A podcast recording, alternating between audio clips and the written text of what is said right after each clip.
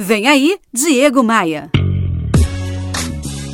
Opa, aqui é o Diego Maia e hoje eu vou te contar a história de uma empresa que eu tive a infelicidade de conhecer.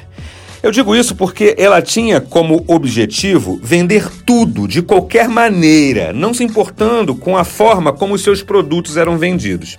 E aí os vendedores empurravam coisas que não funcionavam, coisas que não faziam o que eles diziam fazer.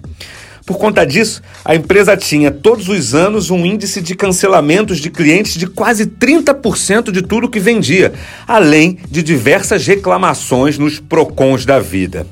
Por isso, essa empresa precisava abrir novos clientes todos os dias para sobreviver. Sabe qual foi o resultado disso? Não sobreviveu.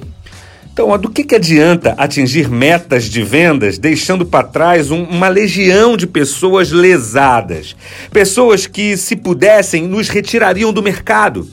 Pessoas que nos descartarão o maior número de vezes possível pelo resto de suas vidas. Gente, qual é a malandragem em ser aético? Que lucro temos ao enganar pessoas que confiam em nós quando compram aquilo que a gente está vendendo? Definitivamente, meu amigo, minha amiga, ter ética em vendas é jamais prometer o que você ou sua empresa não podem cumprir.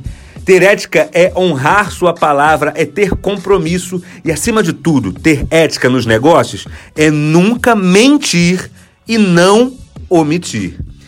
Vai por mim. Não adianta absolutamente nada ficar com a venda sem ficar também com o cliente. Me adicione no Instagram Visite diegomaia.com.br, clique nos ícones das redes sociais e me adicione. Bora voar?